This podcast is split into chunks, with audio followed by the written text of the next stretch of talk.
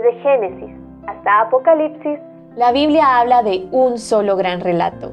La historia de Dios y su plan redentor en la persona de su Hijo, Jesucristo. Te invitamos a escuchar este extracto de la Biblia devocional centrada en Cristo, presentada por Lifeway Mujeres y Biblias Holman. Aquel que cura nuestra lepra espiritual. Segunda de Reyes 5, 1 al 15. Nos gusta pensar que nuestras buenas acciones o logros añadirán algo a nuestra salvación. Pensamos que el Señor nos verá con favor por lo que hemos hecho.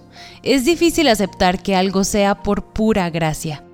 La vida de Naamán es un gran ejemplo de esto. Él era general de un ejército poderoso. Además, era un hombre de mucho prestigio y gozaba del favor de su rey. Al parecer, lo tenía todo, solo que era leproso. Esta era una enfermedad horrorosa e incurable que lentamente llevaba a la muerte.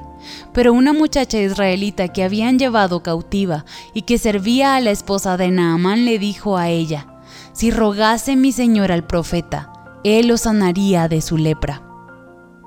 Por lo que Naamán fue en busca del profeta. Es probable que pensara que podía obtener su salud por su estatus o recursos al llevar consigo plata, oro y vestidos. Cuando el profeta no lo recibió como hubiera querido, se ofendió y se puso furioso. ¿Quién era este profeta que ni lo recibió a la puerta y lo envió al río Jordán para que se lavara ahí?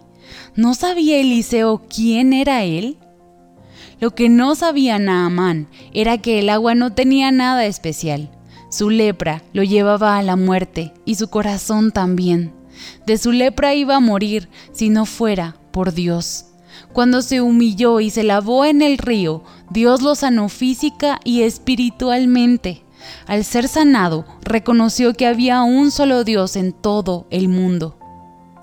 Dios le enseñó a Naamán que lo que más importaba era confiar en el único Dios y en su poder para salvar. Nosotras muchas veces actuamos como Naamán. Quisiéramos curarnos de nuestra lepra espiritual con buenas obras. Sin embargo, Isaías 64, 5 al 6 afirma, ¿podremos acaso ser salvos? Si bien todos nosotros somos como suciedad y todas nuestras justicias como trapo de inmundicia. Tú y yo nada podemos hacer para curar la lepra de nuestros corazones.